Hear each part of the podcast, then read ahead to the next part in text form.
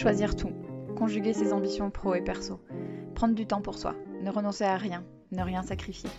Les équilibristes, c'est des conversations avec des mamans, des papas, des couples, des experts qui choisissent tout et nous livrent ce que ça signifie pour eux et comment ils avancent. On n'est pas obligé de choisir entre son rôle de parent et une vie professionnelle épanouie. On peut vivre les deux et aussi intégrer tout le reste qui rend la vie riche. Dans les équilibristes, c'est ça qu'on explore, le et. Je m'appelle Sandra Fiodo, ces questions me passionnent depuis que je suis devenue maman et manager en même temps. L'ambition de ce podcast, vous rassurer, vous faire réfléchir, rire et prendre du recul. Je me réjouis de partager ces témoignages avec vous. Merci de votre écoute. Salut les équilibristes, je suis ravie de vous retrouver pour un nouvel épisode qui met à l'honneur Fiona Schmidt. Vous la connaissez peut-être et même sûrement via son travail de journaliste et son compte Instagram Bordel de Mère dans lequel elle libère la parole des femmes avec et sans enfants sur la charge maternelle. Elle avait lancé ce compte Instagram en avril dernier, espérant recueillir une cinquantaine de témoignages pour le livre qu'elle avait en tête à l'époque.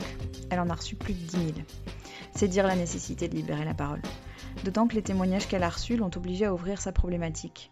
Loin de ne concerner que les nullipares, c'est-à-dire les femmes sans enfants, le sujet de la charge maternelle touche toutes les femmes, y compris celles qui ont des enfants et qui se trouvent alors confrontées aux normes éducatives. Parce que vous le savez aussi bien que moi, il y a beaucoup, beaucoup de normes sur la façon dont on devrait élever les enfants, aussi contradictoires et impératives les unes que les autres. Aujourd'hui, 15 janvier 2020, sort son livre très attendu, intitulé Lâchez-nous l'utérus. C'est un livre dense, documenté des témoignages reçus, mais aussi de nombreuses études et ouvrages sur le sujet. Le livre de Fiona, je l'ai lu comme un plaidoyer pour la liberté. Celle de faire les choix qu'on veut, de les assumer sans qu'ils déclenchent l'hostilité de celles et ceux qui font pas les mêmes. Je vous encourage vraiment à le lire et en attendant, vous en aurez un aperçu dans cet épisode. Il aurait fallu 4 heures pour tout traiter, son, temps son livre aborde de sujets, donc on a surtout couvert ceux dont on parle dans les équilibristes. Je vous en dis pas plus et je vous laisse écouter Fiona. Fiona, je suis super heureuse de t'accueillir dans cet épisode des équilibristes. Merci beaucoup d'avoir accepté de participer. Et je suis particulièrement emballée parce qu'on va parler de ton livre que j'ai lu et adoré euh, et qui aborde mais, des tonnes de choses, donc ça va être compliqué de, le réduire. Mais avant tout, je voulais te demander comment t'allais parce qu'il sort dans cinq jours et j'imagine que c'est une période un peu particulière pour toi. Euh, je suis à la fois euh, excitée et mm. très anxieuse et j'imagine même pas dans quel état euh, se trouve, je sais pas, Céline Sciamma, par exemple, à la veille d'une, de la sortie de son, son, de son film, parce que moi, déjà, je, euh, je, je, saute dans tous les sens, je suis encore plus pile électrique que d'habitude, alors que euh, mon deuxième prénom, c'est Duracell, mais... et mais oui, donc je suis voilà, je suis à la fois excitée parce que j'ai vraiment hâte que, qu'il rencontre, je l'espère en tout cas, un public, et, et je suis anxieuse parce que parce que je suis de nature anxieuse de toute façon. voilà. C'est un gros truc. Euh, je te le disais, j'ai vraiment dévoré ton, ton, bouquin qui est, je sais même pas comment le définir en fait, c'est un plaidoyer pour la liberté de choix en fait, hein, des femmes autour de, de la maternité, de, de tout, d'une euh, manière générale. Et oui, bah, c'est-à-dire que comme la maternité, c'est quand même le, le, le, noyau de l'identité encore aujourd'hui, 50 mhm. euh, ans après l'IVG et la, la, légalisation de la pilule, la maternité, ça reste euh, ce par quoi on nous définit en tant que femme, qu'on veuille des mmh. enfants ou pas, euh, qu'on en ait ou pas, qu'on puisse en avoir ou pas. C'est la base de tout, en fait. C'est la base de l'identité féminine. Donc, effectivement, c'est un plaidoyer pour la liberté de choix à tous les niveaux. À tous les ça commence par, mmh. effectivement, euh, ce, level one de la féminité qui est le, la maternité. Et je pourrais dire niveau 1 d'ailleurs. Je ne suis pas obligée de dire le level 1, pardon. Je ne sais pas ce qui me prend. On avait compris, mais c'est. Ouais. mais alors, ouais, ton livre, il est. Euh, en y repensant, je me disais, mais c'est dingue tout ce qu'elle a réussi à aborder en 240 pages et des brouettes, parce que c'est vraiment très dense, c'est vraiment très documenté. J'ai appris beaucoup, beaucoup de trucs en, lisant. Euh, et en fait, là, je vais, je vais prendre que sous un axe, parce que, évidemment, il y a plein de sujets, et on va prendre surtout ceux qu'on aborde aussi dans les équilibristes. C'est okay, bien sûr. Mais euh, il y a énormément, enfin, j'invite les gens qui écoutent à, à, l'acheter, acheter. À, l'acheter et, euh, et, à le lire parce qu'il y, y, a beaucoup plus d'idées, de facettes, euh, encore, encore plus. Donc, je voulais qu'on commence par la jeunesse de Bordel de Mer, qui est ton compte Instagram, et, et, que tu nous expliques un peu pourquoi tu avais créé ce compte-là. Alors, euh, en fait, le bordel de mer, je l'ai, je l'ai créé parce que pour nourrir le livre que j'ai écrit, que tu as, que, que tu as mmh. lu. Euh, et en fait, au début, je n'avais pas prévu d'écrire ce livre-là. D'accord. donc, donc, en fait, ça faisait un moment que je voulais écrire un livre sur le fait que je n'ai jamais voulu d'enfant et que ça a toujours posé un problème à tout le monde, sauf mmh. à moi. Mais littéralement à tout le monde. De, mon entourage proche, à mes collègues, à ma boulangère, ça a toujours posé un problème à tout le monde. Mais bon, je tournais un peu autour du sujet. Plusieurs livres ont été, ont, été publiés sur ce thème. Ensuite, entre autres, j'ai travaillé sur, euh, sur d'autres sujets. Et bref, et je me suis remise l'année dernière en prenant le sujet par un autre bout. Euh, j'ai voulu, plutôt que d'angler le, livre sur mon expérience personnelle et mon vécu et mon absence de désir de maternité, j'ai voulu répondre à cette question. Euh, pourquoi est-ce que 50 ans après la légalisation de la pilule et de l'IVG, qui rendent a priori la maternité optionnelle. Mmh euh, pourquoi, pourquoi une femme qui ne veut pas, pourquoi une femme qui est en âge d'avoir des enfants euh, et qui ne veut pas en avoir continue d'être vraiment marginalisée dans la société? C'est mon cas réellement. Mmh Donc j'ai commencé mon enquête. Je me suis vraiment posé la question de manière, c'était pas un plaidoyer en fait pour euh, mmh. Pour, pour, le fait, pour la nulliparité. c'était vraiment, c'était une enquête, c'est une enquête. Et c'est là que je me suis rendu compte que la question de la maternité, elle ne pesait pas que sur les femmes qui, comme moi, ne veulent pas d'enfants. D'abord, on est très peu, hein. on est 4,5% en France, hein. donc on est vraiment, euh, on est vraiment des, on, est, on est trois hein, en fait. on est très peu. Il y a de, plus en plus de femmes font leur, font leur outing, mais en, vrai, les études ont, été, l'ont démontré. Il y a 4,5% de Françaises qui disent ne pas vouloir d'enfants. C'est très très peu. Mais euh, en réalité, la question de la maternité, elle pèse d'une manière ou d'une autre sur 99,9% des femmes, qu'elles soient mères ou pas, comme je le, disais au début, qu'elles veuillent l'être ou pas, qu'elles puissent l'être ou pas. D'abord parce que la maternité, elle continue de faire partie intégrante de la féminité. Euh, ça, je voilà, parce qu'on on, continue de nous dire qu'on n'est pas une, femme. Moi, je l'ai entendu, mais des milliards de fois. Mm. on n'est pas une femme si on n'est pas mère. Donc, mm. euh, ce qui fait de moi un bulot, j'imagine. Oui, mais, oui, une huître, exactement. Mais, mais alors, moi, mon cas personnel, le fait d'être bulot, c'est pas un problème pour moi, parce mm. que j'aime beaucoup ça en plus. Mais il y a quand même le taux d'infécondité en France, euh, même s'il est nettement inférieur à celui des autres pays d'Europe, il est quand même de 14%. Ça fait beaucoup de, femmes huîtres. Mm. Voilà. Donc, c'est quand même c'est quand même un problème de dire qu'on n'est pas on n'est pas euh, on n'est pas femme avant d'être mère, dans la mesure où il y a 14% des femmes en France qui ne le sont pas. La plupart du temps parce qu'elles ne peuvent pas l'être.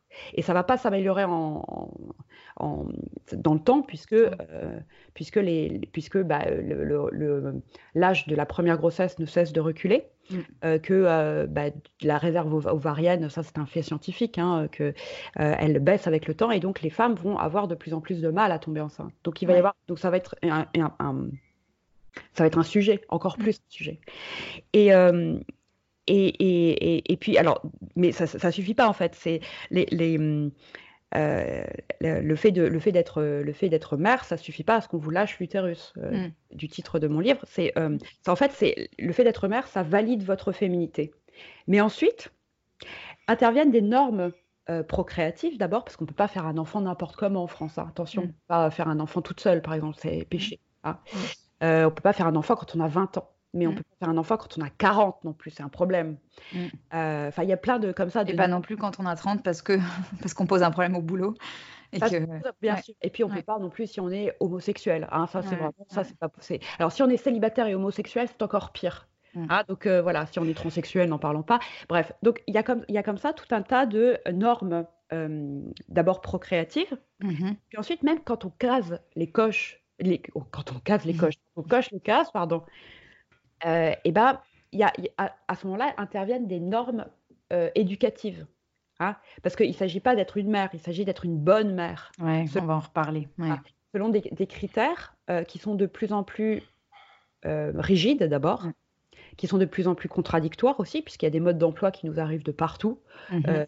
il y a de plus en plus d'images de la maternité partout, donc sur, je pense notamment aux réseaux sociaux. Mm-hmm. Et, donc, bah, qui, qui créent des normes, qui créent des mm. modèles. Et donc, euh, ça, crée comme ça un embouteillage d'informations qui, font que, euh, bah, en fait, toutes les, je pense qu'il y a vraiment très très peu de femmes qui sont à l'aise avec euh, socialement avec leur maternité. Et c'est ça que tu as découvert en créant le compte et qui a explosé? Tu t'y attendais à ça? Non, pas du tout. Non, non, pas du tout. Alors, c'est très, euh, euh, c'est très drôle. En fait, et puis j'ai, donc pour répondre à ta question initiale, j'ai créé Bordel de mer parce que j'avais envie de parler euh, de la parentalité, de la maternité. De Alors d'abord, la, la, parentalité, aujourd'hui encore, en 2020, ça reste quand même essentiellement une affaire de mère, hein, ce qui est aussi un problème ce qui est un vrai problème. Euh, et j'avais envie de parler de la maternité, de l'expérience de, la maternité ou de la non-maternité d'ailleurs, parce que là, chez nous, l'utérus, c'est vraiment, ça s'adresse à, euh, à tous les cas de figure. Hein, euh, qu'on soit mère ou, pas mère, encore une fois. J'avais envie de, de, de, parler avec des femmes qui ne soient pas forcément issues de mon entourage, de mon milieu socio-professionnel. J'avais envie de partager un maximum d'expériences avec un maximum de femmes qui soient le plus différentes possible. Mhm. Et en fait, l'anonymat euh, garanti par Instagram permet justement ça, permet aux femmes de se lâcher davantage euh, mm. euh, et, à moi de recueillir un maximum de témoignages qui m'ont permis non seulement de nourrir mon livre, mais aussi d'élargir à fond mes problématiques. C'est-à-dire que euh, j'avais évidemment eu des. Je suis journaliste à la base, donc euh, j'avais, disons, des, un, fil conducteur de ce que je voulais raconter un peu dans mon livre. Mais enfin, c'était une enquête, donc j'avais pas de. J'avais un point de départ, c'est certain, mais j'avais pas de point d'arrivée, puisque sinon ça ne mmh rien hein, de faire. Voilà. Enfin, pas... Et mais j'ai, en fait, j'ai appris, mais des, masses et des masses et des masses de choses euh, grâce, à, grâce aux, femmes qui m'ont fait confiance, euh, aux femmes et quelques hommes d'ailleurs, euh, qu'ils soient cisgenres ou, ou transgenres.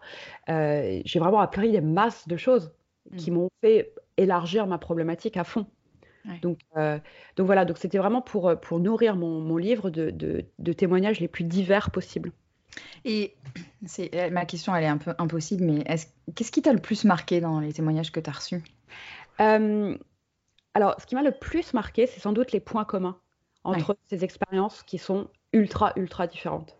Euh, le point commun de toutes ces femmes, c'est qu'elles commencent toutes, ou quasiment toutes, mais vraiment, c'est très, très frappant, par me remercier d'avoir créé cet espace. Mm. Euh, elles me disent toutes, ou vraiment quasiment toutes, elles me disent leur soulagement de pouvoir s'exprimer d'une part, et de pouvoir partager des choses, des, des, expériences dont souvent elles, pensent ne pas pouvoir parler avec leur entourage pour une raison ou une autre. Et, euh, et, elles me disent aussi beaucoup, elles me disent qu'elles sont soulagées de ne pas être seules. La plupart me disent, mm. je suis moins seule, ça me rassure de ne pas être seule. Euh, quel que soit le sujet abordé, vraiment, que ce soit l'IVG, que ce soit l'accouchement, le fait de ne pas vouloir d'enfant comme c'est mon cas, le fait de, le fait de l'allaitement, bon. Ouais. Euh, donc, et donc ça, c'est vraiment le, le, premier point commun, c'est que elle me remercie d'avoir créé cet espace et juste après m'avoir remercié, elle s'excuse. Mm. Et ça, c'est extrêmement frappant. C'est-à-dire, euh, c'est hyper révélateur finalement de la condition féminine d'aujourd'hui, je, trouve. C'est-à-dire qu'on a besoin de parler de son cas et en même temps, on n'est pas habitué parce qu'on ne se sent pas légitime. Et, la plupart, donc, mais vraiment l'écrasante majorité des, témoins, donc quand je te parle de ça, je n'ai pas fait les comptes exacts, mais c'est vraiment de l'ordre de euh, les trois quarts, s'excusent pour une raison ou une autre. D'abord, euh, elles ont peur que je trouve le message trop long. Elles ont peur que leur histoire soit banale ou que j'ai déjà abordé la question. Et, je trouve que c'est fou puisque j'ai créé un espace pour que les femmes s'expriment. Et elles sont à la fois heureuses de s'exprimer et pas complexées, mais pas légitimes. Pas légitimes. Et ça, je trouve que c'est hyper intéressant et, euh, et je, je, je, vous, je, vous, invite euh, d'ailleurs à... Enfin, il y, y, a une féministe américaine que j'aime énormément, qui m'a appris énormément, qui s'appelle Rebecca Solnit, mm-hmm. euh, qui, a, qui, a, écrit, qui a écrit un, un, long article sur le silence des femmes, l'histoire du silence des femmes, et j'ai trouvé ça vraiment passionnant. Mm. c'est hyper intéressant et en gros, elle, elle dit que la lutte pour l'égalité entre les genres, c'est la lutte, c'est une lutte pour prendre la parole, pour être écoutée. Parce que c'est d'ailleurs le cas de, des luttes pour, de, toutes les minorités, d'ailleurs, euh, quelles qu'elles soient. C'est-à-dire que, en fait, le, on, elle s'est rendu compte, on s'est rendu compte que le silence isole, alors que justement la parole rassemble, et c'est le, fait de partager une expérience qui permet de progresser et de, progresser à titre individuel, collectif, donc social. Mmh. Et, euh, et, en fait, je me rends compte aussi, je me suis rendu compte qu'à l'échelle de l'humanité, le, le, le droit à la parole, c'est très récent. C'est-à-dire que le droit de vote, c'est très récent. Euh, encore aujourd'hui, les médias sont détenus par une majorité d'hommes. les artistes qui s'expriment d'une manière ou d'une autre dans l'espace public, ce sont des hommes. dans tous les domaines, que ce soit la littérature, le cinéma, la BD, le street art, bref, donc l'expression dans l'espace public, c'est encore un truc d'homme. Et, et, on et on sent enfin, en tout cas, j'ai senti sur Bordel de mer que les femmes ne sont pas habituées à prendre la parole et, euh, d'une part, et à parler d'elles-mêmes autrement que dans le cadre privé. Et encore, pas toujours. Et encore. Ouais, ça c'est, je suis contente que tu démarres sur cette notion de tabou parce que ça m'a, ça m'a frappé et ça a vraiment fait écho avec ce que je peux vivre euh, individuellement et puis même avec tes équilibristes. C'est cette notion ouais, de il y a des choses qu'on ne peut pas dire bah, vraiment sur le côté mère, mais parce que c'est indigne d'une mère. On n'a pas le droit de dire que ben, c'est casse-pied d'aller au square, on n'a pas le droit de dire que euh, il y a des fois, on n'a pas envie de passer la soirée avec ses enfants, on a juste envie de sortir avec ses copines et, vivre la vie qu'on avait avant. Tous ces trucs-là. Mais on n'a pas. Ah ouais. Ah, enfin, c'est quand même la base. Excuse-moi, je te coupe. Ouais. Vas-y. Euh, Sandra. Euh, et c'est vrai que ça, et ça, tu parles de choses qui sont assez, euh, assez finalement banales. Et même ça, on n'a pas le droit de le dire. C'est-à-dire qu'il y, a des, il y, a, il y a des tabous qui sont encore plus tabous. C'est-à-dire qu'il y a des, là aussi, il y a des niveaux, je dirais, de tabous. Je suis d'accord. Mais tu vois que des choses aussi banales que ça, mm. on, on, soit, on puisse même pas le dire. Il y a, je parle de ça parce que tu as un témoignage là d'une fille qui dit euh, J'ai l'impression d'être la seule qui galère. Euh, alors que tout le monde est cette, cette, image de la maternité glorieuse, c'est que du bonheur, avec tous les hashtags qui vont avec sur Instagram, ça, ça, ça, crée du tort, quoi. Ça crée du tort. Ah, c'est extrêmement toxique, ouais, bien sûr, bien sûr. Il y a un côté robotique aussi de, de la, la, mère qui, qui n'aurait aucune euh, faille, euh, ouais, faille, comment on dit, ouais, enfin qui serait pas humaine, quoi, qui, qui serait un robot, ouais. Et cette notion de légitimiser les peines aussi, il y, a un témoignage qui m'a frappé dans ce que tu racontais euh, euh, sur cette jeune femme qui avait perdu sa mère, qui avait perdu sa sœur, et qui n'avait pas le droit de pleurer, d'avoir de la peine, parce qu'on lui disait attention, tu vas, euh, tu vas, transmettre ta peine à ton bébé. Ouais.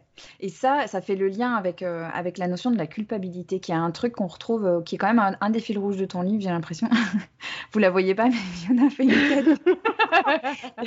oui, déjà, on m'appelait Jim Carrey quand j'étais petite, donc. Je suis, j'ai le visage élastique, il faut le savoir. Non, mais c'est trop bien. Donc, vas-y, je t'écoute. La culpabilité. Qui est quand même un truc. Euh, moi, j'ai toujours l'impression que c'est mon, mon, propre problème, mais au final, je me rends compte que c'est un truc euh, quand même incroyablement universel et qu'on soit mère ou pas, euh, et, à tous les niveaux, quoi. Alors, vas-y. je sens que ça, tu, ça te démange. Je t'écoute. bah, la, la, culpabilité, la notion de culpabilité, c'est vraiment inhérent à la condition féminine. Ouais. Ah non, c'est-à-dire que, euh, en fait, euh, je pense que la culpabilité, c'est un peu comme. Euh, c'est, elle est livrée de série avec la féminité. Mais ouais. bon. et je pense que ça tient à deux choses, principalement. D'abord à la culture judéo-chrétienne, dans laquelle on infuse, qui est en fait notre socle commun de référence, et qui veut que, bah, en fait, la femme, c'est celle par qui le péché arrive. Mmh hein, dans le, la culture judéo-chrétienne. Et alors, ce qui est bien, c'est que toutes les religions sont d'accord avec ce truc, hein, que c'est la faute de la femme. Bon. Mmh. Et donc, en fait, si, si, euh, si Ève, en gros, n'avait pas croqué la pomme, on serait tous en train de gambader tout nus dans le paradis. Donc, c'est vraiment. Donc, il y, y a, ce truc de péché originel. Euh, et puis ça, ça a continué, ça a continué ensuite avec, euh, avec la conception très binaire de l'existence des, euh, des, Grecs. Alors je vous fais un cours un peu d'histoire, mais c'est vraiment, je pense que c'est important pour, saisir à quel point c'est ancré en nous et ça nous paraît normal alors que ça ne l'est pas en fait. C'est des, mm. des, constructions culturelles. depuis les Grecs, on, depuis les philosophes grecs, on partage Aristote a, partagé le, monde en un système binaire, c'est-à-dire qu'il y avait les le, soleil, la, la nuit, et il pensait que c'était le reflet de l'ordre naturel des choses. Donc il y avait le soleil, euh, euh, voilà, le jour, la nuit, les hommes, les femmes, etc. Donc le, froid, le chaud, bon. Euh, et, il a été décidé que les hommes étaient le sexe, le sexe fort et donc les femmes le sexe faible par opposition. Et donc, le fait d'être désigné depuis toujours, et encore aujourd'hui, comme le sexe faible, ça n'aide pas à se forger une... un énorme ego. Hein, déjà. Et ça, ça, n'aide pas à se, à, se, à se, forger une énorme confiance en soi. Donc, mhm. Cette, culpabilité, déjà, elle, avait, elle, pouvait germer sur un terrain qui était bien, bien, bien, bien riche, bien fécond. Euh, et parce que parce qu'il y a vraiment cette idée que euh, être une femme dans le monde entier, même en France, c'est quand même un peu tirer la boule noire du destin, quoi. Ça, hein, c'est ah bon. Et, euh, et, on retrouve aussi cette idée dans la construction de la féminité et de la masculinité. C'est-à-dire que la, masculinité, c'est la force, l'assurance, l'initiative individuelle, alors que la féminité, c'est la douceur, la mmh. tempérance et l'empathie. Mmh. En fait, euh, la culpabilité, elle est vraiment liée à la relation à l'autre. Au fait de voilà. Et La, relation à l'autre, c'est pas un truc masculin. C'est un truc qui fait partie de la féminité. les femmes, euh, en fait, par exemple, l'égoïsme, l'égoïsme, il compte double chez une femme. On considère que l'égoïsme, c'est euh, presque normal chez un homme, enfin, c'est plus pardonnable chez un homme, mmh en tout cas, parce qu'il bah, est habitué à s'occuper de lui-même. quoi. C'est on, on l'attend de ça d'un homme. Alors que l'égoïsme, euh, chez une femme, c'est vraiment contre nature, parce que par, on, a, on a, estimé que par, par nature, alors que c'est ridicule, mais c'est une construction culturelle, encore une fois, mais par nature, une femme, la féminité exige qu'on s'occupe des autres. Ouais. Puisque d'abord, on fabrique des autres. C'est nous qui fabriquons des êtres mm-hmm. humains, euh, qui les portons, etc. Et donc, euh, et dans la mesure où la, la, bah, la culpabilité, elle naît de la relation à l'autre et que la relation à l'autre, elle est féminine, Ouais, non, mais c'est ouais. c'est ça, la boucle est bouclée. C'est un truc que j'entends tout le temps euh, dans, dans les, les, gens qui m'écrivent. Voilà, c'est, tu vois, cette. Bah, là, toi, t'en parles, culpabilité de vouloir dans un enfant ou de pas en vouloir. Après, c'est la culpabilité de travailler. Ah, mais la culpabilité de pour toi. pas travailler. Prendre, et, la notion de temps pour ça. Et justement, c'est hyper intéressant par rapport à ce que tu viens de dire, c'est que on doit aux autres. Donc notre temps, finalement, il ne nous appartient pas. Il est là au service des autres. Et finalement, cette notion de temps pour soi, elle est, elle est, volée, quoi. Elle est volée. J'ai répondu il y a quelque temps à une enquête sur, euh, sur le fait de faire du sport de manière, euh, tu vois, en loisir. Et il disait, euh, qu'est-ce qui, qui, est le plus grand frein à la pratique du sport? Je dis, ben, la culpabilité. Honnêtement, parmi toutes mes amies, le nombre de, de, de, de filles qui me disent, ben non, j'ose pas prendre ce soir-là pour moi parce que tu comprends, je le vois pas beaucoup, je vois pas beaucoup mon enfant ou mon mari serait obligé de gérer tout seul ou voilà, enfin c'est hallucinant quoi. C'est ah, pas la, ouais. Et c'est des choses qui sont complètement intégrées. C'est-à-dire que le temps féminin, il appartient pas il nous appartient pas en fait, il appartient toujours à quelqu'un d'autre. Et en fait, plus on se multiplie, moi j'ai déjà cette, moi qui suis féministe, oui, j'ai fait mon outing. Hein. Ah bon, t'es féministe? Oui. je suis désolée. Ah. On va, tu vas raccrocher? Bah ouais, non, on continue, mais ouais, je savais pas. Hmm. Ah désolée. ah merde. Bon, c'est pas grave, continue. ok. Ouais, ouais, on va faire avec. Euh... j'ai tout. Alors, je, je ne veux pas d'enfant. Je suis en couple depuis très longtemps euh, avec un homme euh, pro-féministe, etc. Mais même moi, qui ai déconstruit, qui ai fait ce travail-là, j'ai des scrupules à, à, ne rien faire ah ouais. utile à notre couple ou à la, au bon fonctionnement du ménage. Mm. J'ai des, des, scrupules à me dire, oh ben, euh, bah tiens, bah, je vais lire ou je vais faire quelque chose que moi j'ai vraiment envie de faire quand il y a du ménage à faire, par exemple. Ou quand, euh, ou quand, euh, bah, quand je pourrais faire, je sais pas, admettons la cuisine. J'adore faire la cuisine. Donc c'est mmh vraiment pas une. C'est un plaisir. Bref, mmh. c'est un plaisir, mais c'est un plaisir. C'est un plaisir qui est collectif. Enfin, c'est un plaisir, un plaisir qui, qui sert aussi à la personne avec qui je vis. Ouais. Donc, donc, euh, donc ce, temps-là, ce, et puis il y a toujours cette idée aussi qu'il faut que le temps soit utile, euh, y compris à soi-même.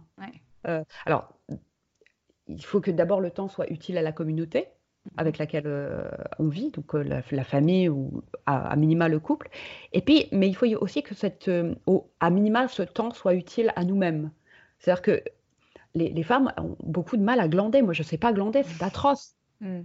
Parce que mm même quand je m'autorise du temps à moi, j'ai la chance de pouvoir le faire, c'est-à-dire que j'ai choisi de, de, pouvoir le faire puisque je n'ai pas d'enfant mmh. et je n'en veux pas, euh, et ben, je glande jamais en fait, je me cultive, je, je, je cherche des informations, je, je, fais du sport pour... Euh, enfin, je, n'ai jamais de temps perdu en fait. Et tu crois que c'est parce que c'est à cause de cette injonction sous-jacente ou c'est parce que tu as plein de passions et que tu as envie d'y consacrer du temps?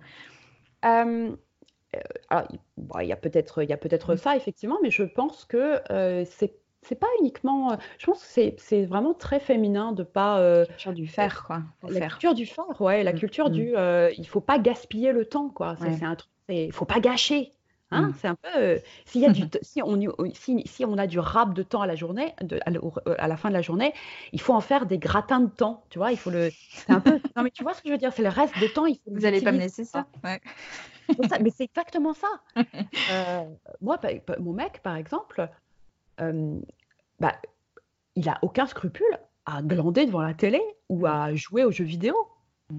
Bon ben moi je peux pas. Alors ça m'intéresse pas, mais c'est pas la question. Mais parce que euh, bah parce qu'il y a toujours un truc, je me dis, je perds, du, je perds du temps en fait. Mm. C'est enfin une autre un autre débat qui s'éloigne. Ouais, ouais, mais ouais, ouais mais c'est intéressant, c'est intéressant et, et, ça me c'est fou. Ouais. Et, alors, ça peut foutre? Mm. C'est pas grave de perdre du temps. Le temps, ça se recycle à l'infini, tu vois. C'est pas. Ouais, mais ça, c'est vraiment la, culture dans laquelle on baigne aussi de, de, de, d'efficacité permanente et, oui, oui, et de productivité. Productivité, ouais. Mm. Il y a une notion euh, qui est un peu au cœur des équilibristes et qui est une notion compliquée parce que euh, toute la clé c'est la nuance et autrement on tombe dans des clichés, mais c'est celle de tout avoir. Mm-hmm. Ce fameux mythe de tout avoir. Et euh, tu, le, tu le décortiques, tu la décortiques cette notion et tu, tu, tu, proposes des pistes pour la repenser et la nuancer. Je voulais bien qu'on en, qu'on en parle parce que, en fait, en lisant les témoignages dans ton livre, je me disais, bon, on, on peut se dire en 2020 que c'est quand même relativement euh, euh, normal qu'une femme puisse avoir envie et d'avoir une carrière intéressante et d'avoir une famille. Ça paraît quand même pas euh, foudroyant. non. Mais on voit que c'est encore vraiment, vraiment loin d'être simple. Qu'est-ce que, comment on peut le repenser cette notion-là? En fait, le, concept de tout avoir, ça, ça vient des années 80 ou même un petit peu avant. et ça suggère effectivement, comme tu l'as dit, qu'une femme moderne peut avoir une, vie de famille et une carrière. Euh, et puis très vite, comme c'est souvent le cas d'ailleurs, la possibilité de le faire est devenue une injonction. C'est-à-dire que comme certaines personnes euh, sont capables de le faire, bah, tout le monde doit le faire, parce que sinon c'est des flemmardes en fait, en gros. Les, les, filles qui n'ont pas tout, c'est des flemmardes, c'est des filles qui ont raté leur vie, quoi, un peu. Mmh. Donc c'est devenu très vite une, une injonction, d'une part, et puis d'autre part, la notion de tout avoir, elle s'est complexifiée avec le temps. Mmh. C'est-à-dire qu'à une époque, tout avoir, c'était avoir une carrière, une vie de famille, euh, bon, un peu. Mm. Enfin, en gros, voilà. Mais aujourd'hui, euh, c'est euh, tout avoir, c'est avoir une carrière, une vie de famille, des abdos, des abdos fessiers en béton, une vie sexuelle épanouie, une vie intérieure au top, un cerveau aussi bien gaulé que le reste, mm. une vie sociale et amicale de compétition, une, mm. alimentation saine, bio, cette maison. Hein. Circuit, court, s'il te plaît. Circuit court, bien sûr. Faites maison, mm. faites maison, mais par nous-mêmes, pas par des gens, euh, pas par des gens qu'on paye pour ça. Hein, donc sinon c'est de la triche. Mm. Euh, c'est aussi, voilà, c'est aussi avoir une maison bien décorée, mm. avec des enfants assortis au rideau. Euh, non mais tu vois, je veux dire, c'est, c'est tout avoir, c'est devenu de plus en plus épuisant en fait. Ça prend un temps de plus en plus dingue. Et, Tu, dis, c'est quoi 63% des mères qui sont. Je sais plus le chiffre, ça m'a, horrifié. 63% des mères qui sont épuisées, des mères ah qui travaillent. Ah, 73, je sais plus. Euh, j'ai beaucoup, de chiffres dans, les, dans le. Dans je pas appris par cœur, mais c'est effectivement c'est, un truc, c'est un truc mm. euh, énorme. Et, euh, et, je crois que il y a, y a, pas, je crois qu'il n'y a pas une mère sur 10, sur 10 qui fait des nuits de 8 heures. Mm. Donc ça veut dire que ça veut, ça veut dire qu'elle dorme moins, hein, évidemment pas qu'elle dorme plus. Mais ouais, ouais. ouais c'est la variable d'ajustement. C'est euh, bon.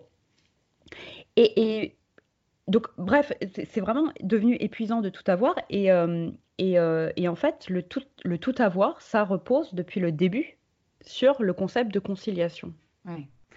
Et en fait, je me suis rendu compte, parce que je n'avais pas vraiment pensé, parce que je n'avais pas vraiment à concilier, puisque euh, bah, de fait, euh, voilà, je me suis très peu reproduite. Euh, pas du tout, en fait. la conciliation, c'est un truc féminin. Mm. les hommes, ils concilient pas. Mm. Enfin, pour schématiser, en fait, les hommes, ils ont laissé une part de leur gâteau qui correspondait en, en gros à la, à la, sphère professionnelle, mais c'est pas pour autant qu'ils ont pris une part du gâteau des femmes, c'est-à-dire de la vie domestique et les enfants, pour schématiser. Donc en fait, euh, en fait, les femmes se retrouvent à gérer leur part de gâteau, mm. plus le, la part de gâteau, effectivement, euh, euh, qu'elles ont conquise, et l'indigestion qui va avec. Mm. ça, c'est ça, c'est toujours aux femmes de se débrouiller en fait avec euh, avec euh, avec l'emploi du temps de tout le monde en fait, avec leur carrière, avec le, en fait la l'économie, le, la sphère professionnelle n'a pas été repensée, n'a pas été le, travail n'a pas été redistribué. Euh, tout avoir, ça revient, ça revient de plus en plus. Enfin, ça revient, non, pas de plus en plus. Ça, ça c'est toujours revenu à tout se taper et avec le sourire en plus. Ouais, ouais, ouais voilà. Il faut surtout pas se plaindre qu'on fait ce qu'on racontait au début. Il faut surtout pas dire que c'est compliqué. Mais, mais en fait, c'est ouais, c'est exactement ça. C'est comme si, euh, moi, l'image qui me revient toujours, c'est que les femmes ont quitté la maison, en tout cas pour une partie de la journée, mais que personne n'est venu les remplacer euh, le temps où elles n'étaient bah pas là, quoi. Donc, euh, les femmes se retrouvent à travailler autant que leur grand-père à l'époque, mais aussi et toujours autant mm. que leur grand-mère, mm. alors que les journées, elles n'ont toujours que 24 heures. Mm. Donc, mm. donc c'est vrai qu'il y a. Donc ça coince.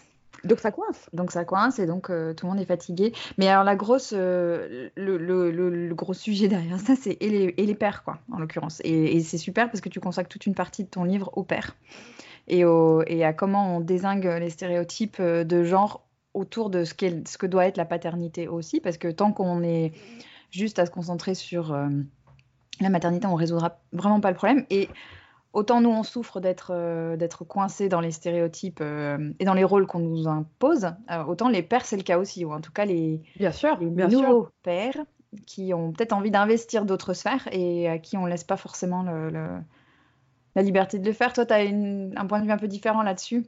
Non, il y, a beaucoup de choses à dire sur la, sur, euh, sur, euh, sur, la, sur la, la, paternité et les stéréotypes de genre dont effectivement souffrent les mecs aussi, euh, mm. les pères. Enfin, et là, je, on parle toujours de la parentalité hétérosexuelle, hein, mais c'est important de, de, le rappeler ici. Mais par, par, où commencer? On peut commencer peut-être par dire que la paternité ne fait pas partie. Pourquoi, pourquoi, pourquoi, en fait, pourquoi la, la parentalité, ça reste une affaire de femmes Mm. aujourd'hui. Euh, je pense que c'est vraiment lié au fait que la paternité, d'abord, ne, ne, fait pas partie de l'apprentissage de la masculinité. Mm. Euh, est-ce que je réponds à ta question ou pas vraiment? Non? Ouais, ouais, si, carrément. Si, en fait, la question, c'est vraiment comment on sort les, au-delà de sortir des femmes, les femmes des stéréotypes qui les bloquent, parce que le fond du sujet, c'est la liberté. C'est la liberté, de faire ce qu'on a envie de faire et à la mhm. manière. Enfin, voilà. Donc, euh, la liberté, elle vaut pour les femmes, la liberté, elle vaut pour les hommes aussi. Comment on les aide à sortir de, de, de tout ce qui peut les bloquer dans un rôle un peu archaïque, quoi? Alors oui, c'est ça, c'est ça que c'est ça que je disais. En fait, le, le, rôle des femmes, c'est pas d'aider les hommes. Non, euh, c'est là où tu tiques toi. Voilà, et ça, moi c'est ça, c'est là où je tique parce que euh, le fait de dire que les hommes ils sont toujours perdus, ils sont pas de trucs et tout, ça les ça, ça les infantilise. C'est quand même des adultes, nous aussi. Euh, ils sont perdus, mais nous on est on est épuisés. Enfin, je veux dire, il faut arrêter aussi de de c'est pas aux femmes d'encourager les hommes à prendre leur part. C'est pas, on n'a on pas à les remercier, on n'a pas à les guider. C'est épuisant de faire la pédagogie. De... Donc c'est vraiment, il est absolument nécessaire que les femmes laissent de la place aux hommes. Ça c'est absolument nécessaire et c'est pas toujours le cas et mm. on peut y revenir euh, tout de suite après, bien sûr. Mais il est important aussi que les hommes euh, euh, n'attendent pas euh, pour prendre des initiatives. quoi. C'est à eux de prendre leur place, c'est à eux de, de euh, c'est à eux de pas attendre qu'on euh, qu'on les encourage, qu'on les mmh. remercie, de faire ce qui ils nous ont jamais remercié pour faire ça quoi. Hein, donc et quand je dis aider les hommes, j'entendais plus pas tant allez, c'est bien mon chéri, voilà ce que tu dois faire, bravo, t'as coché toutes les cases, mais plutôt euh, d'un point de vue au niveau de la société, quoi, et au niveau de comment le travail s'adapte, comment on fait bouger les normes culturelles, en fait. C'est plus dans ce sens-là. Ah oui, d'accord, oui. C'est pas euh, euh, individuellement comment on encourage son mec à en faire plus.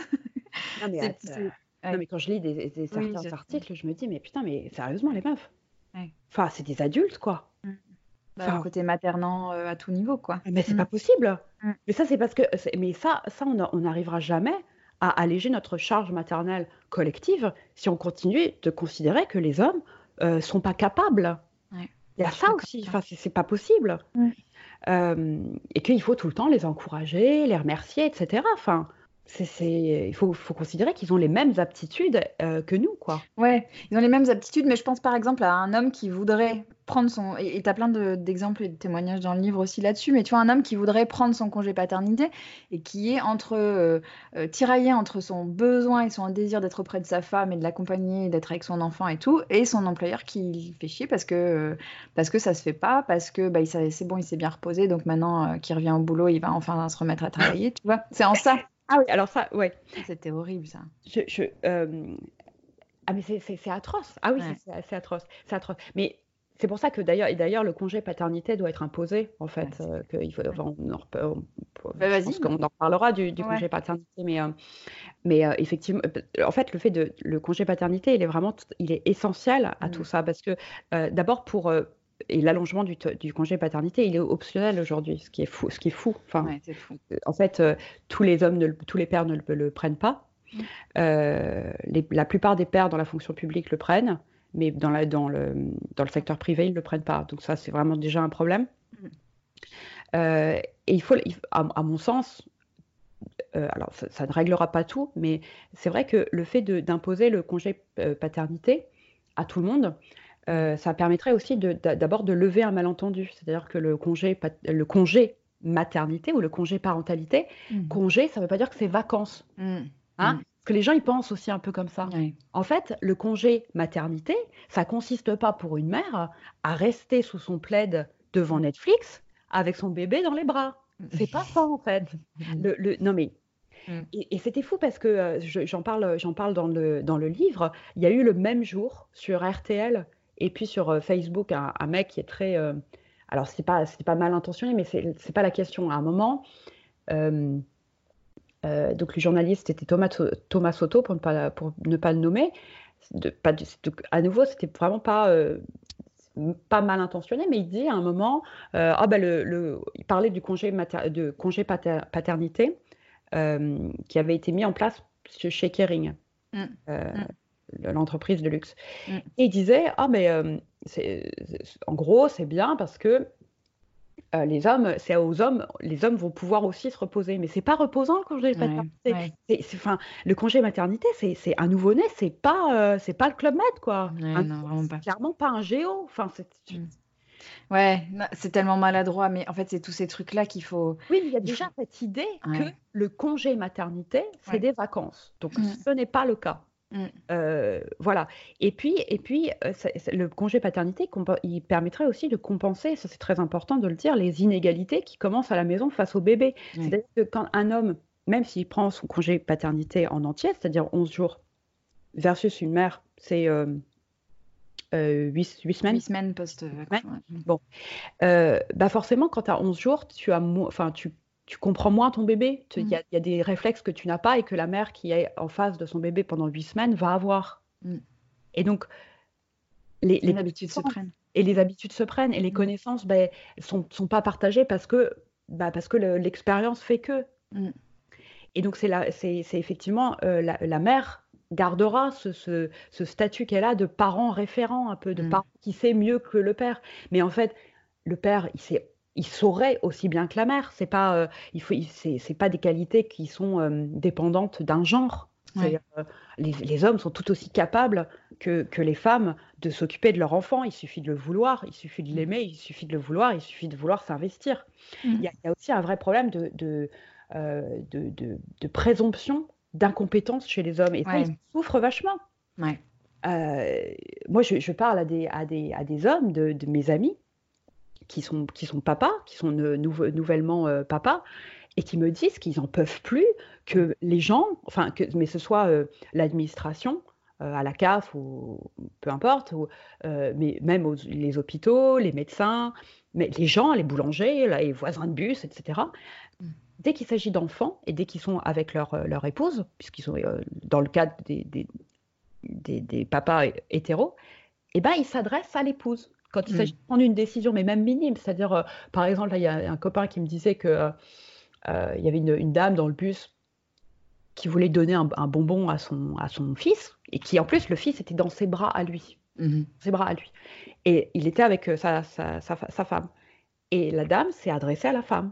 Mm. Je peux lui donner un bonbon. Bah, je peux prendre sa décision. Ah.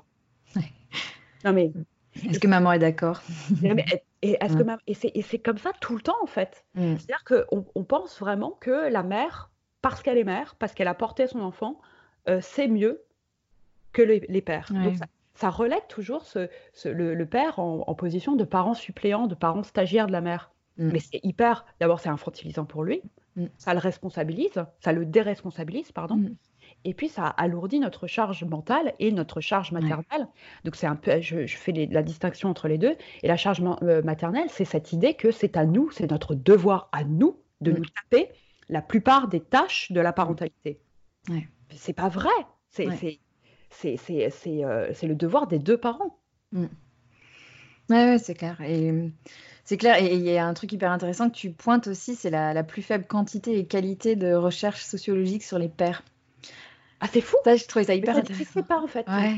Ah, c'est rigolo. Alors ça, mais ça, je l'ai découvert aussi, parce que euh, la représentation du père, pendant très longtemps, ça a été le patriarche, ça a été Jean Gabin un peu. Hein, mm-hmm. Hein, mm-hmm. Mais ça n'a pas évolué pendant des années et des années, ça a très peu évolué.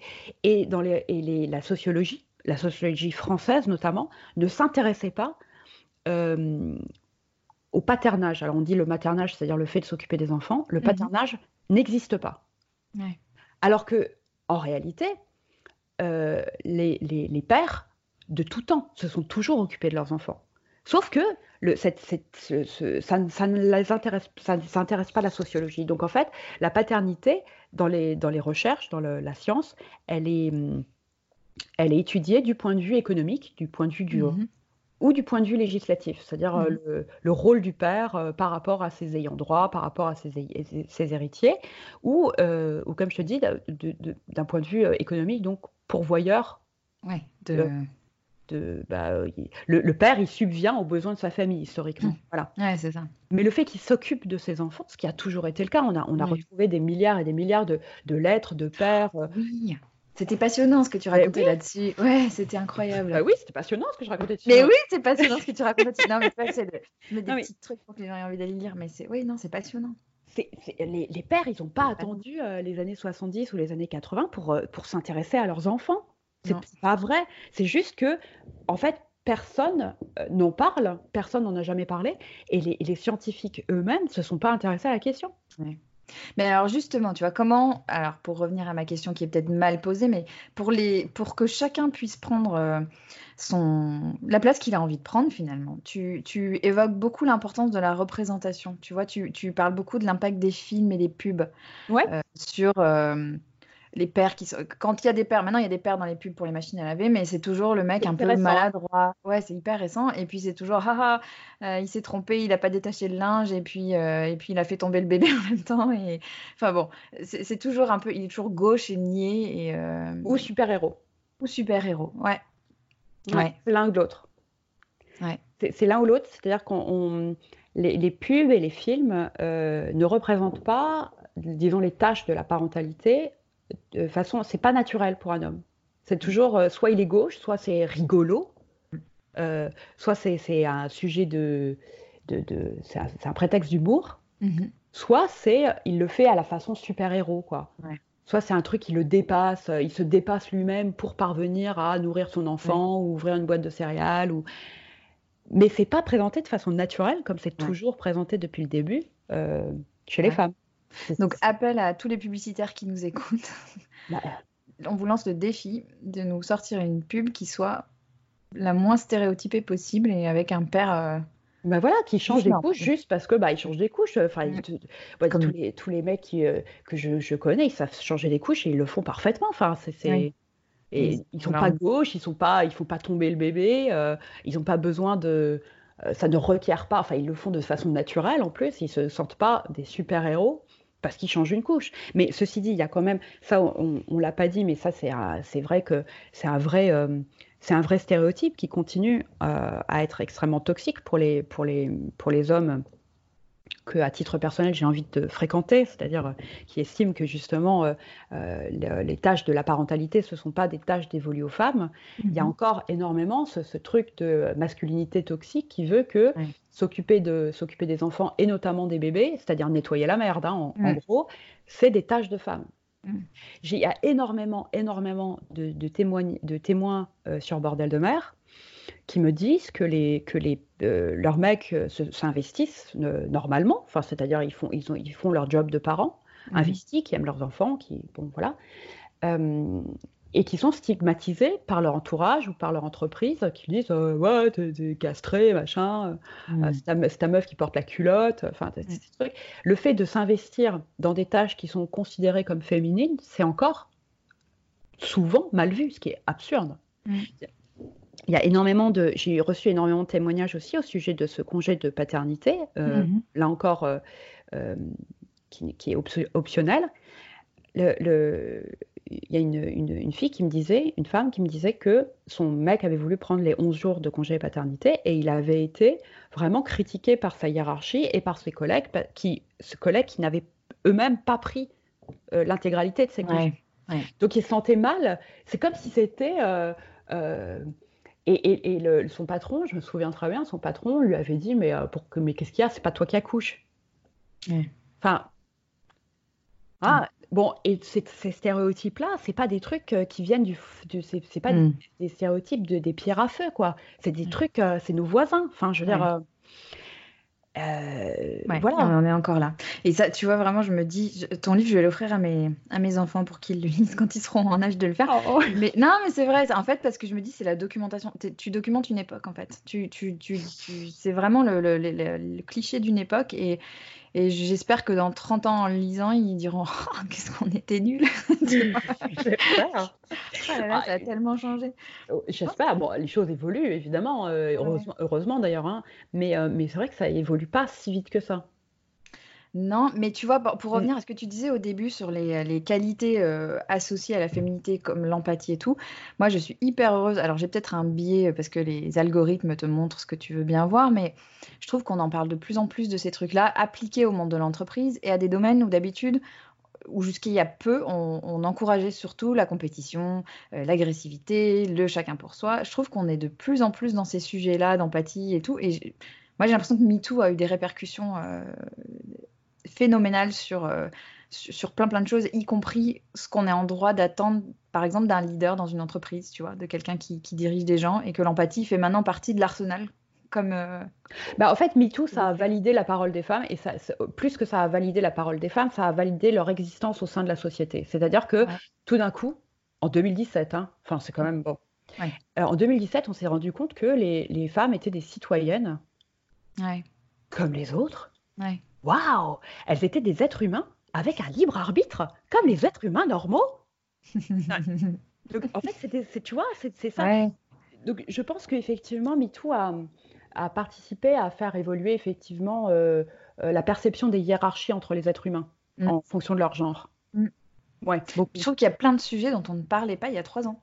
Ah oui, c'est sûr. Tu vois, euh, tous ces trucs de, de, Alors, le conciliation, je déteste ce mot. Euh, et voilà, mais cette notion de. ben Ok, tu, tu, bah oui, c'est plus compliqué pour les femmes de progresser dans leur carrière. On n'en parlait pas, quoi. On parlait pas du fait que les enfants, c'était, c'était potentiellement, tu vois, la présomption de maternité dont tu parles, tous ces trucs-là, on n'en parlait pas il y a cinq ans. Non, parce que vachement tabou. Euh, parce, que la, parce que la féminité en, en général, enfin tout ce qui relevait mm. de la féminité, c'est-à-dire de la historiquement de la sphère privée, en fait. Hein. Mhm. Tout ce qui est femme, c'est domestique, donc c'est foyer, c'est voilà, ce qu'on ne parle pas. Bah, c'était pas, par définition, c'était une, c'était une affaire privée dont on ne parlait pas parce que ça faisait pas partie de l'es... ça faisait pas c'était pas politique quoi mhm. tout ce qui était euh, la maternité on en, on en parlait enfin on n'en parlait pas ou, seulement du point de vue de, de, la félicité du truc c'était c'est super épanouissant enfin on, véhiculait la, la, maternité on n'en parlait que pour véhiculer des images d'épinal mm. Parce que ça, ça, relevait de la sphère privée. On n'en parlait pas parce que ça faisait, c'était pas, euh, tout ce qui, ouais, en fait, la, la féminité et donc la maternité est devenue politique après MeToo. Mm. Alors, il, y avait des, il y avait des penseuses, il y avait des, des, des, philosophes, des sociologues, des féministes qui, qui pensaient à ces choses-là, mais de manière aussi, aussi. aussi étendue, disons. Ouais. Non, c'est, enfin, en ça, c'est, en ça, c'est formidable. En ça, c'est incroyable. Tout ce qui a bougé, même si ça a voulu doucement, je trouve qu'en peu de temps, finalement, on a beaucoup plus accéléré que, ah, bien sûr, les années précédentes. Bien sûr. Et hum, C'est quoi ton ambition du coup avec ce livre euh, Tu parles beaucoup sur la fin de sororité, je trouve ça. Et tu parles de la team Nunu, je te rejoins volontiers dedans. Mais, du côté on perd les coudes. Qu'est-ce que tu. C'est quoi ton rêve avec ce livre? Euh, ça, c'est il y a un truc qui c'est à chaque fois je, j'ouvre un, un, magazine où je tombe sur des trucs qui disent ah ouais il y en a marre de la bienveillance, il y en a marre de la sororité, mais sans déconner les gens.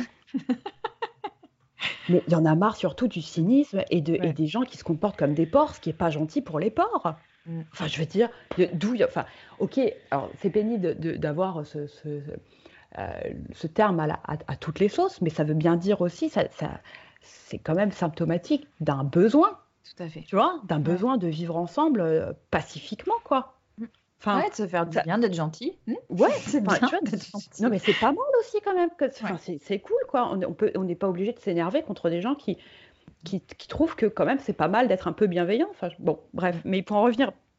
Non, mais c'est très bizarre quand même, les gens. c'est bizarre. Ouais, c'est chiant, la bienveillance, la sororité, bah, il y en a marre. Pardon? Mais on n'a même pas commencé, les gars. sérieux? Non, mais on peut pas en avoir déjà marre, quoi. Ouais. Non, mais on peut pas, on peut pas en avoir marre avant d'avoir commencé. Non, mais bon. non, mais ça m'énerve. J'en ai vu un là dernièrement. Ça, excuse-moi, je... je fais une parenthèse toute seule. Je m'énerve toute seule, pardon. Euh, donc, bah, mes ambitions avec ce livre, c'était vraiment de déconstruire euh, la plupart, enfin, plein de, des préjugés qui nous divisent. Parce que on et on se rend pas compte que ces préjugés-là euh, nous divisent et on se rend pas compte de quoi ils sont constitués ces préjugés-là. Et parce que la maternité, de fait, elle a toujours été un sujet clivant, mais elle est de plus en plus clivante. C'est vraiment, c'est un sujet qui, euh, il y, a, y, a, les, y a les euh, no kids versus euh, les mères, il y a, les, y a les, les, mères qui allaitent versus celles qui allaitent pas, il y a les mères qui font du, du cododo versus celles qui ont, enfin, en fait, il y a des, comme ça des tas de petits clans, de petites communautés. Vraiment, c'est un sujet communautariste, c'est très problématique. Mm. Et, et, on a toujours l'impression, et c'est très insécurisant, parce qu'on a toujours l'impression que l'autre fait mieux que nous et a une meilleure vie que nous. Euh, voilà. Et, euh, et, mon ambition dans ce livre, mon, vraiment mon, rêve, c'est que les gens comprennent que le choix des autres n'invalide pas les nôtres. Mm. Euh, en fait, les, les, autres, moi, je n'ai pas pris la décision de ne pas, de pas faire d'enfants, de ne pas vouloir d'enfants, alors que mon, mon conjoint, en plus, euh, en a voulu. Enfin, ça fait 9 ans qu'on est ensemble, donc ça va, il a lâché un peu l'affaire, mais, mais pendant très longtemps, il en a voulu. Il est lui-même père de, trois filles, bon, bref. Euh, mais le fait que je ne veuille pas d'enfants, ça n'empêche personne d'en faire. Mm. Mm. Le fait que certaines femmes n'allaitent pas, ça n'empêche aucune femme d'allaiter. Si vous êtes contre l'IVG, mais n'avortez pas. Mm. Non, mais je veux dire, ouais, la vie peut être simple, quoi. Euh, on en fait, les autres ne prennent pas des décisions contre les nôtres, mais pour eux-mêmes. Et, on n'a pas à s'en mêler. Et ça laisse de l'espace, en plus, ça, laisse de l'espace euh, dans le cerveau pour penser à des tas de trucs. Donc, c'est vraiment, c'est un peu zen, c'est un peu Marie Kondo, en fait. Euh, de, voilà. Ça, non, mais c'est vrai.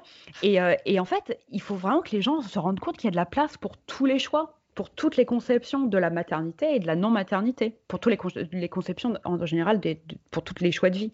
Mmh, Tant qu'ils respectent évidemment euh, la liberté des autres. Voilà, c'est et, et c'est ça aussi le féminisme. Pardon, je vais redire le gros mot, mais ça consiste aussi à défendre le droit des femmes à faire des choix qu'on ne ferait pas. Moi, je défends profondément le droit des femmes à faire cinq enfants si elles le souhaitent. C'est pas mon choix, mais mais si elles le veulent, je, défends profondément le droit des, femmes à faire le choix qu'elles veulent en toute. Et la liberté. La, liberté. Voilà. Exactement, la, liberté, la liberté et la sérénité dans laquelle elles font tous ces choix. Enfin, c'est vraiment. Mmh. C'est absolument fondamental. Quoi. Et, en, et en plus, c'est très pratique parce que on n'a même pas besoin de, cautionner ou de comprendre les choix des autres. Mmh. On n'a même pas besoin. C'est en fait, il suffit de décrisper tout simplement la mâchoire mentale du jugement. Mm. Ça, c'est un truc qui nous crispe. Pourquoi elle fait ça? Elle est comme si. Non. C'est vraiment. c'est joli ça. La mâchoire mentale du jugement. Ouais. Le jugement qui est quand même au fond de. Mais c'est. Y un instinct humain quand même. Ouais. Ah, mais c'est un vrai process. Hein. Moi-même, je ne suis pas une sainte. Hein. Enfin, je, donne le son à personne. C'est bon. Mm. Mais il faut. Il faut J'aimerais que. Euh, j'aimerais que sinon la, planète va être vraiment invivable. Mm. Tu vois? Mm. Je pense vraiment que si on se respecte pas les uns les autres, si on si on respecte pas la liberté de, chacun à vivre comme il le veut, comme il l'entend, en fait, l'atmosphère va vraiment redevenir irrespirable, quoi. Et la sororité, c'est une belle antidote à ça. pareil, c'est un peu un gros mot. Euh, à ce que tu dis sur le fait qu'on se fait attaquer en disant ça, mais c'est super beau, ça. Cette, cette, notion de se serrer les coudes et de. Bah ouais. De s'entraider, quoi. Ouais. Et, euh, et, de se, et, de, juste d'admettre que l'autre existe euh, et qu'il a autant de légitimité que moi à exister. Mm. Et bordel de mer, ça va devenir quoi maintenant que, que le livre sort et tout? Je sais que c'est un peu la question. Ouais, tu peux en parler ou c'est trop tôt? Euh, C'est un peu tôt, c'est un, peu, tôt, mais j'aimerais j'aimerais continuer bordel de mer. j'aimerais en faire j'aimerais en faire un, projet un, peu plus, un peu plus grand, un peu plus global, un peu plus ambitieux, parce que, euh, parce que je pense qu'il y a encore plein, plein, plein, plein de choses à dire, plein de choses à, à, faire progresser. Et puis surtout, bah, euh, euh, moi j'aime bien cette, cette idée d'espace de, parole que, que, qui a été créé justement et qui peut vraiment, qui pourrait être, qui, enfin, qui, qui, pourrait être, qui pourrait se développer vraiment. Donc, Keep tuned. On va te suivre alors. Et euh, ma dernière question, c'est euh, c'est de savoir de quoi tu es fière. Euh, à titre personnel ou Ce que tu veux. De, quoi tu es fière? Je suis fière d'avoir changé d'avis sur plein de choses. Mmh. Je suis fière d'avoir d'avoir remis en cause un certain nombre de certitudes. je suis. Ouais. Je, en fait, euh, d'avoir euh, ouvert mon esprit à des, à des possibles, à des expériences qui euh, me, qui me, qui me semblaient, que je jugeais mauvaises. Ou... Oui, je suis, je, suis, je suis très fière d'avoir vaincu mes propres, d'avoir dépassé plutôt mes propres stéréotypes. Et ça, c'est le travail du livre qui t'a permis de faire ça ou c'est d'une manière générale quelque chose depuis plus longtemps? Non, c'est mon intelligence surnaturelle. Ouais, oui, bon, ça, j'allais pas. Et un talent inné, bien sûr. Oui, bien sûr. non, non, en vrai, en vrai, euh, euh, oui, bien sûr, c'est ce livre qui m'a fait. Euh, alors,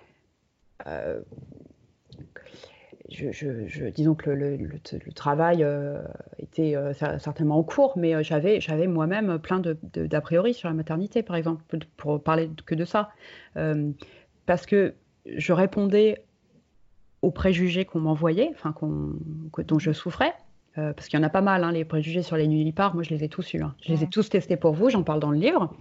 on a euh, parlé là, c'est un gros, gros pan de ton livre. Voilà.